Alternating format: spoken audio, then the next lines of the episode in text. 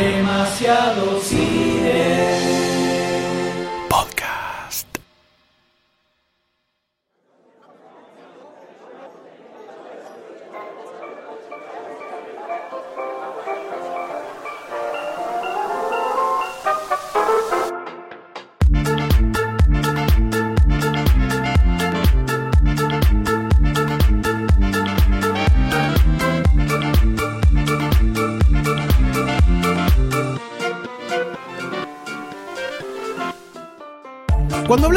Juguetes imaginamos muchas cosas, muchas cosas. Pero no pensamos eh, que la revolución de los juguetes que hoy conocemos, o parte de los juguetes que hoy conocemos, o cómo entendemos la figura de acción para adultos también, empezó con Star Wars. Realmente empezó con Star Wars. ¿Por qué? Star Wars revolucionó no solamente el, espectro de los muñecos y los coleccionables como figuras de acción, sino que fue una de las primeras películas en generar merchandising en forma de muñecos y coleccionables. De hecho, Fox se lo dijo así como nada. O sea, Regalado, quédatelo, regalado. quédatelo porque a nosotros no nos sirve esto en realidad. Ya tuvimos problemas con, otro, con otras producciones. Esto a nosotros no nos sirve. Solamente se usaba mucho en Estados Unidos para el tema de tele, mucho. Se usaba algo en Estados Unidos para el tema de televisión, series, qué sé yo, Llanero Solitario, Locos Adam. Pero no pegaba en las películas. No terminaba de pegar en las películas. Y esto es lo que lo logró. Hasta que llegó Star Wars. Exactamente, Star Wars. Star Wars rompió todo esto. Hasta el momento, las únicas películas que comercializaban a gran escala su- sus productos en lonchera, platito, zaraza, póster, cosa, puerta, auto, ventana. No, no era Star Trek, porque Star Trek no lo conoce nadie. Era Disney el que más explotaba la franquicia de los coleccionables y de las figuras. A ver, Doctor D. El Doctor D hace un gesto que no se entiende. Un gesto No, la, la gente lo tiene, que sa- lo tiene que saber. Doctor D a lo largo de todo el podcast, lo único que hace es hacer gestos con sus manos que ustedes no lo pueden ver, pero nosotros sí los vemos y requiere un nivel de concentración importante no estar eh, como lo que está haciendo este ahora, momento. en este momento, que es una obscenidad de un nivel terrible. deplorable. Una de las únicas empresas que hacía esto de explotar toda la franquicia de merchandising, se diría, no sé cómo- Merchandising. El merchandising era Disney. no valga la. Valga, qué, qué, qué, qué predicción, ¿no? Todo esto. A todo esto, el mundo de los juguetes y más que nada de los eh, de las figuras de colección o de las figuras antropológicas o antropomórficas, se diría, ¿no? No sé, la- las que son como muñecos de seres humanos, de personajes, animales, etcétera venía desarrollándose eh, en, una, en una estatura promedio de 12 pulgadas, que son 25 centímetros, que son los muñecos como de Max Steel. Que eran los G.I. Show, en ese momento eran los G.I. Show. Exactamente, los G.I. Joe, los muñecos de Rambo que venían desde China, acá en los 90. todos Alto muñeco, vieja. Alto muñeco. Entonces, lo que Star Wars decidió hacer es hacer una nueva medida, una nueva escala de figura de acción y de coleccionable, que era eh, 3 pulgadas y 3 cuartos, que son aproximadamente 12 centímetros, 10 centímetros aproximadamente. Eh, entonces esto revolucionó Mi medida favorita de muñecos. Ah, mi medida era la cosa. Dije, apa, eh. Ojo que grande igual, ¿eh? Para este promedio de la mesa. Lo sube promedio, mejor. Qué triste. ok. Entonces esto cambió muchas cosas, muchas cosas. ¿Por qué? Cambió la forma de producir los muñecos, era mucho más rápida y mucho más barata, porque usaban menos material, menos mano de obra, y permitía eh, producir una cantidad de estúpida de muñecos. Permitía también, además, intercambiar rápidamente lo que era un personaje a otro, a uno, a otro, a uno, a otro. Permitía hacer una, una gran, una amplia gama de personajes de la película y hasta permitía hacer personajes de cuarta y quinta línea como es un ingeniero. ¿No? Que aparecen en la película, ¿cuánto? Cinco segundos y de relleno. Pero ellos lo hacían con ganas de generar un universo expandido de muñecos y de figuras de colección. Co- Y también achicaron todas las escalas de las naves espaciales, eh, de los cartones coleccionables. Entonces todo se achicó porque decían que era más fácil de transportar para la gente que lo compraba, era como una medida marketinera también, para que la gente lo pueda coleccionar en sus repisas, porque los muñecos de 12 pulgadas Muy eran grandes. un dolor de Muy huevos, grandes. un dolor de huevos, y además apuntaban también no al niño, sino al adulto. Ya querían empezar a apuntar a otro mercado con los muñecos. El estilo de muñeco con el cartón y el, y el plástico que lo sostiene es algo que apareció con Star Wars o se hacía antes o no tenés ni idea. En realidad ya había muñecos así. Lo que impuso un poco Star Wars fue el hecho de empezar a coleccionarlos. Entonces con Star Wars empezó a aparecer toda esta liturgia del coleccionable, de las figuras con fallas, de los inconseguibles también, y empezaron también a aparecer las, las famosas eh, Near Mint, eh, Box Unopened, todas como normas. Todo el friqueo con, lo- con las figuras de acción que es culpa de Star Wars. Era la, enfer- de Star Wars. era la enfermedad, porque también hay, hay figuras que tienen algún defecto de fábrica que se vuelven eh, únicas, se vuelven inalcanzables por los coleccionistas porque tienen un precio, un valor eh, monetario impresionante ahora. Yo me acuerdo una vez que leí una anécdota, o la escuché en algún podcast, la verdad que ya no me acuerdo, Demasiado de eh, cuando sale la película del 77, no tenían ya los muñecos Sí. listos para vender y se venía Navidad. Entonces, lo que hicieron, y los pies están desesperados, desesperados. Entonces, lo que hicieron fue sacar a la venta una especie de cupones, Eran- unos vales. Sí, unos Ah, vouchers. ¿le ibas a decir? En los regalos de Navidad se ponía, te daban la caja vacía con el, el cupón ese para un juego a futuro, un juguete a futuro. Era, era un cartón que tenía las figuras troquelables de cada una, de estaba Chewbacca, Leia, Star- eh, Luke Skywalker, Han Solo, y esas figuras se podían intercambiar después por los muñecos. Una locura. Que, y ese cartón hoy en día vale una fortuna. Una fortuna. Ese cartón de. Ojete. Increíble, increíble. Es que esa Navidad del 77 al 78, solamente en juguetes, solamente en juguetes, 100 millones de dólares. No. Solamente en juguetes. Y de ese momento, que hoy serían Más o menos 400 millones de dólares. una locura. Algo muy interesante, un dato muy interesante era que los tipos habían analizado el mercado, cómo era, cómo se desarrollaba, quiénes compraban con los nenes. Y la mayoría de las personas que acompañaban a los nenes eran las madres. Y apuntaron a eh, tratar de, de hacer que el costo se viera físicamente en mucho más volumen de compra. Y en ese momento, dos muñecos de 12 pulgadas equivalían a 5 troopers, 5 troopers y un Falcon coleccionable de esa medida. Qué lindo. Increíble, o sea, la- O sea la- que con lo que compras dos muñecos de los grandes de ese, exactamente. te compras eh, todo eso. Seis Todo eso. figuras. Me vuelvo loco. Qué lindo, boludo. Era, vos contra dos muñecos gigantes tenías cinco que tenían mucho más detalle de fabricación también. Pintura a mano, tenían todos los pliegues. Vos ya sabemos cómo son las figuras de acción de, ese de, ese- de esa escala, ¿no? Son Igual tal vez, tal vez ese momento tampoco Sí. era lo, Obvio. lo que sí, ahora. No, vos ves los muñequitos de ese momento, lo- si lo ves Medios amorfos. sueltito, suel- sueltito, sin la cajita, medio así suelto, tirado y decís, "Mm, esto es Sí. como medio. Esta berretita. Sí. Igualmente, esta escala de muñecos no había sido eh, primereada por Star Wars, pero el que lo popularizó y el que lo llevó a frente mar fue Star Wars, señoras y señores. Fue Star Wars. Cabe aclarar que entre lo que fue el 77, que fue el estreno, y el 86, se fabricaron 250 millones de piezas de colección de Star Wars. Chicos, O sea, 250 en toda- millones de piezas. Lo- toda la primera trilogía. Exactamente, exactamente. Muchísimo. Una locura. No se puede entender. Mientras George Lucas sigue contando los billetes. Sí. A todo esto, cuando Disney compró toda la franquicia Star Wars, ¿George Lucas retuvo lo de los juguetes? No. No. Se lo dejó todo a Disney. Disney compró todo. Todo el paquete. Sí, Lucas sigue siendo dueño de los edificios, por ejemplo, es todo Skywalker Ranch, es de él. La alquila, se y lo le alquila. alquila, claro, se lo alquila a Disney. Que ningún boludo, ¿no? Ningún boludo. genio, ¡Qué gran gordo! Un aplauso El fondo de comercio le venía. Qué maestro. A todo esto, ¿por qué Star Wars es una del, uno de los elementos que más piezas de colección tiene?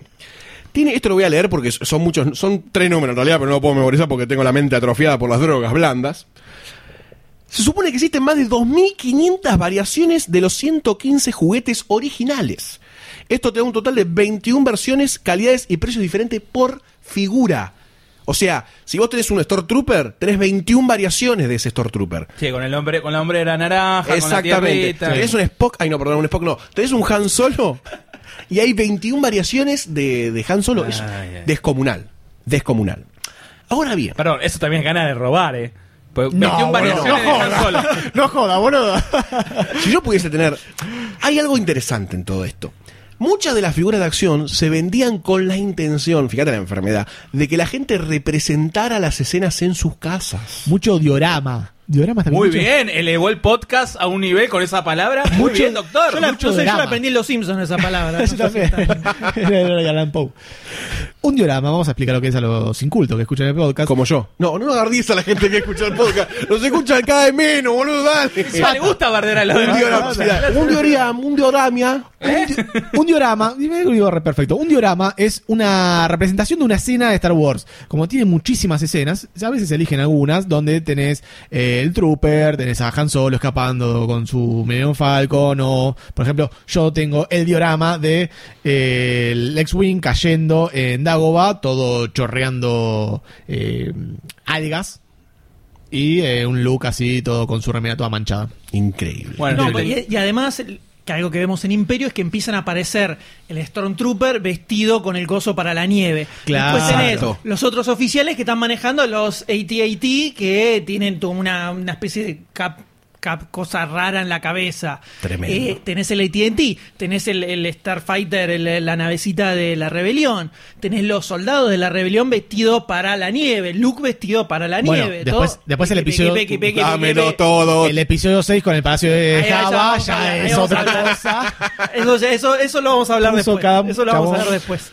A todo esto, hay otro escenario paralelo en Tierra 2, ¿no? Que se genera en Argentina, que en la, fue muy importante la introducción de, los, de las piezas coleccionables y de los juguetes de Star Wars en Argentina. ¿Por qué? Por dos cosas.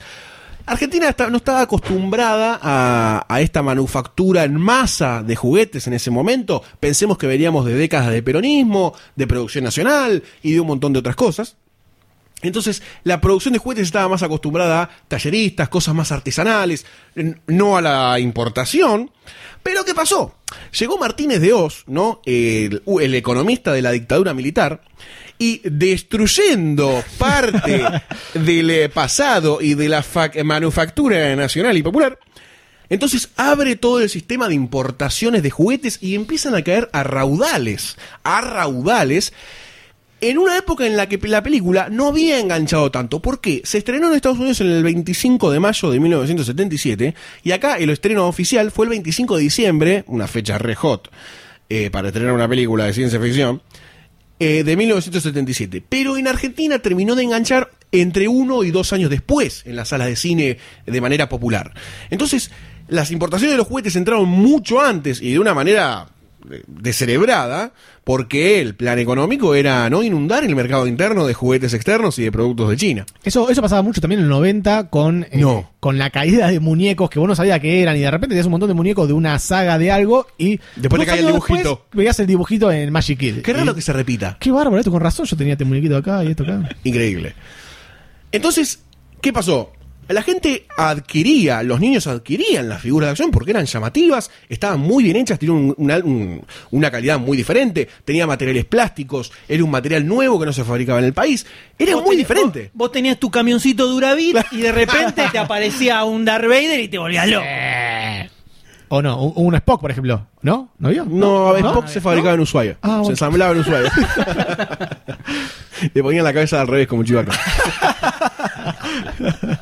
Entonces, eh, mucha gente adquirió, muchos niños adquirieron eh, antes los juguetes y muchos, no te voy a decir que los heredaron, pero o tíos los compraban y se los daban a los hijos porque habían visto la película. Entonces, mucha gente entre la generación de mediados de los 70, principios de los 80, tuvo antes de ver la película quizás un juguete de Star Wars, un O sea que muñequito. el primer contacto del fanático de Star Wars argentino con Star Wars fue con los muñecos. Fue primero con el merchandising y después con la película. Exactamente, exactamente. De esa forma se dio Al revés del mundo, como siempre.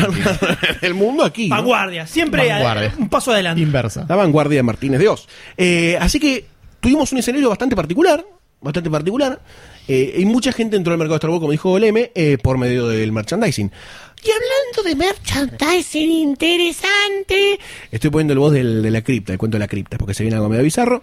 Vamos a ver el, el- el merchandising más bizarro que Porque- puedas encontrar de Star Wars. Star Wars no solo es un universo cinematográfico, sino que también es un universo en la cantidad de cosas que se hicieron Un sobre Star económico Wars. es. Todo lo que, cualquier cosa que se puede hacer y, y fabricar de- de- existe de Star Wars. Bueno, en 35 años. Hablanos de esto que trajiste, Sayus. En Todo- 35, todo esto. en tre- acá están todas mis figuras.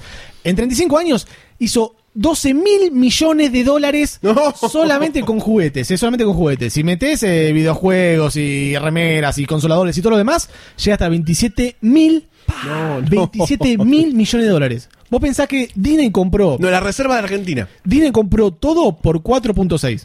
Mil millones. Sí. Increíble el número, es una cosa de- desopilante allá, allá arriba, allá arriba. Y eso que siempre se mantuvo en esferas poco populares en el universo Star Wars hasta la década de las entrada. Sí. hasta, las secuelas. Sí. Las precuelas fueron, después cuando hablemos de episodio 1, vamos a ver La Dólares y dólares. que fue eso. Bueno, muchas de, esta- de estos ítems que tengo que voy a relatar ahora vienen de, de- después del episodio 1. John Lucas siempre dijo que él quería cuidar la franquicia, él quería agarrar el merchandising para poder cuidar la franquicia. Y a veces le pifió. Le pifió bastante, bastante, bastante, bastante. Y, y sacó una gama de cosas que son un poco idiotas. Por ejemplo, vamos a hablar de lo más, eh, utensil- lo más, lo más general. Hay utensilios, utensilios de cocina, por ejemplo, una tostadora, una tostadora de Darth Vader que tiene la cara de Darth Vader y lo que te hace, ¿qué te hace? La tostadita de. Una tostadita con la cara de Darth. Vader. Pero vamos, chicos, esa tostada con la cara de Darth Vader se debe cobrar, ¿sabes qué? Le pone una mermeladita, eh, me comí a Darth Vader. Es buenísimo. Para la oficina, por ejemplo, el, el porta cinta scotch. Hay un porta cinta scotch que es Citripio tirado y vos desde la entrepierna de Citripio tirás la cinta scotch. Tranquilo, muy, muy Eso alusivo. Sí, un poco, un poco sexual, un poco. Después hubo otra, justo ahora que estamos hablando del, eh, del episodio 5, el bicho que corta eh, Han Solo al principio es un Town Town. Para una broma de esas de April Fool Day, de a los yankees les encanta sacar un montón de productos irreales. Una de las bromas que se hizo es hacer una bolsa de dormir donde vos lo abrías a la mitad y era el Town Town este abierto a la mitad y por dentro tenía todas las, las tripitas. Empezó como una broma, pero terminó siendo algo, algo real que se vende ahora. en- Producto que se vende. Es muy, muy bueno. Una bolsa de dormir con intestinos. Exactamente, exactamente. Donde vos lo abrís por la mitad. calentito. calentito, se te mantiene calentito. Eh, como decía, las figuras y los dioramas, hubo un montón de esos. Llegó al punto donde se le acabaron los dioramas para hacer, no había más se- escenas. no había más escenas. no había más escenas. Entonces, ¿qué dijeron? La gente de Toy R Us, que es Toy R, Toy R Us, que es una, una juguetería yankee muy, muy importante, empezó a hacer eh, las figuras de los disturbios en la casa de los Lars. ¿Qué son los Lars? Es lo- el tío y la tía de, de Luke Skywalker. Entonces le vendía a, la- a los chicos los momentos antes de que muera esta familia cocina. calcinada. Ah, cuando los atacan. Claro, la llegada Ah, de los troopers. bueno Eso tenés eso. los Es troopers bueno llegando a la casa de los lo Lars. conocemos. Claro, los troopers llegando a la casa de los Lars y el tío Owen y la tía. Siendo quemados. Siendo carbonizados Es en vida. Increíble, eso es increíble. Para mayores de cuatro años. Tranquilo. Yo vi unas imágenes de la- del blister con los personajes. No, eso es. ¿Eso es trucho? Sí, eso de Something Awful que se salió en su momento como un- una cargada que se hizo. Pero esto se vendía. Se vendía en los, puestos de jugueterías por ahí en Estados Unidos. Otro, otro aspecto también de, este universo de merchandising enorme y estúpido es la música. En 1977, cuando salió la primera película, un chabón, un yankee que estaba medio pirado, dijo, la música es espectacular, la música es genial. Vamos a sacar esta misma música, pero una versión funk. Vamos a bajarla un poco, vamos a hacer una, una versión funk. Así salió Star Wars and Other Galactic Funk, que son todos los temas, Galactic Funk. otras cosas galácticas, que bajó, bajó la, toda la música de John Williams y la convirtió a funk. Esto, vos decís que es una estupidez.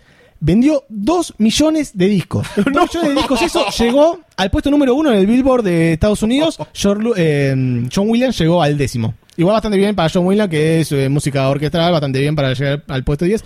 Pero mucha gente en Estados Unidos pensaba que la música de John Williams era basada en el disco de este Basada chabón. en el- No, estos yankees son muy imbéciles a veces. Increíble. Bueno, hay un dato que tiró Barcini hace un tiempo.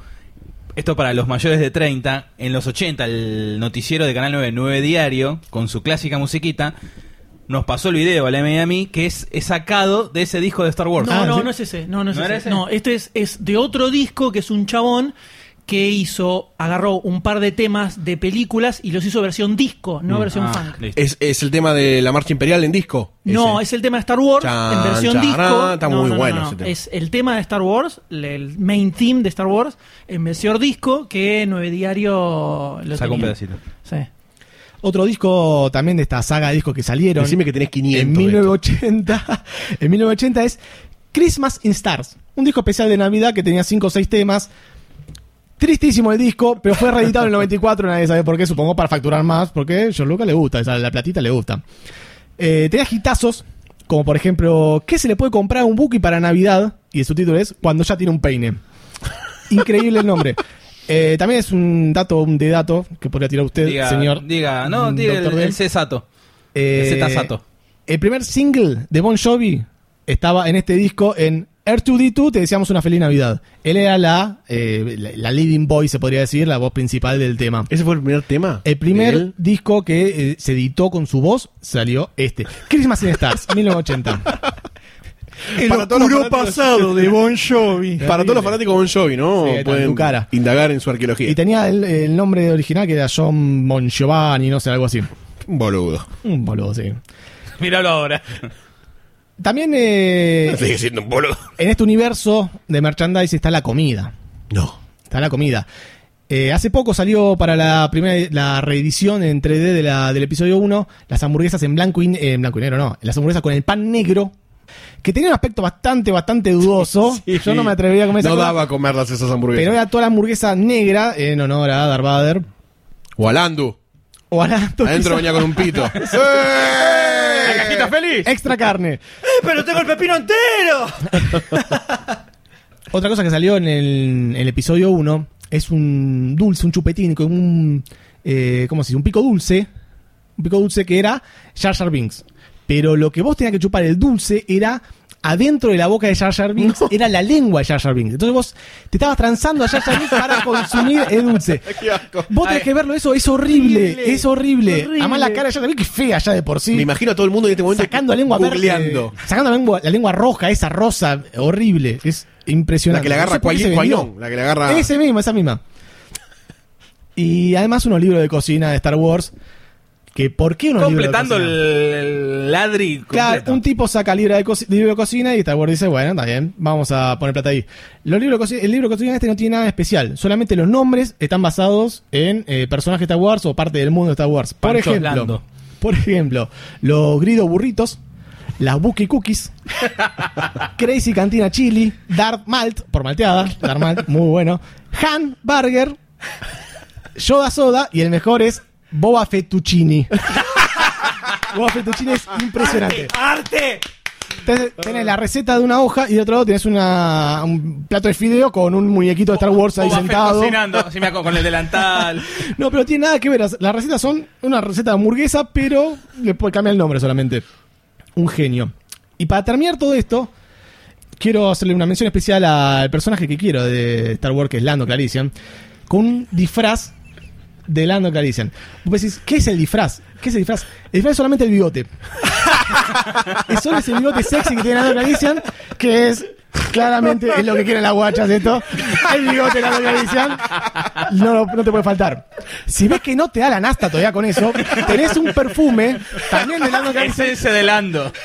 que es, eh, es el- la botellita de perfume, la tapita negra, un detalle un poco racista, y la capita. Y la capita.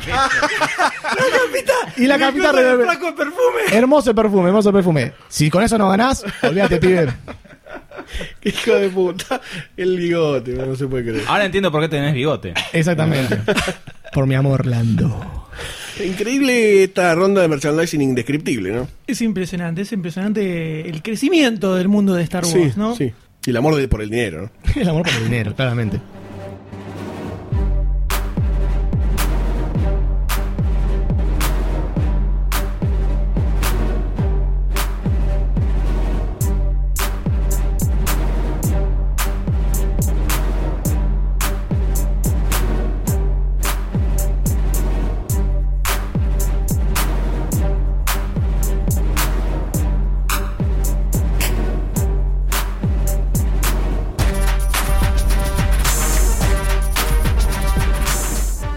Podcast forma parte del especial de Star Wars de Demasiado Cine, donde estamos analizando profundamente cada una de las películas y contando toda la historia detrás de una de las sagas de ciencia ficción más importantes de la historia del cine.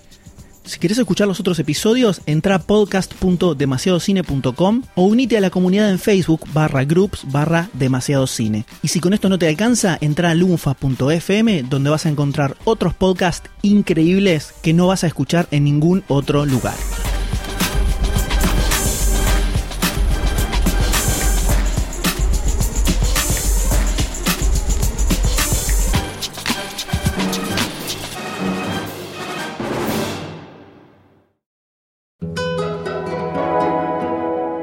用法。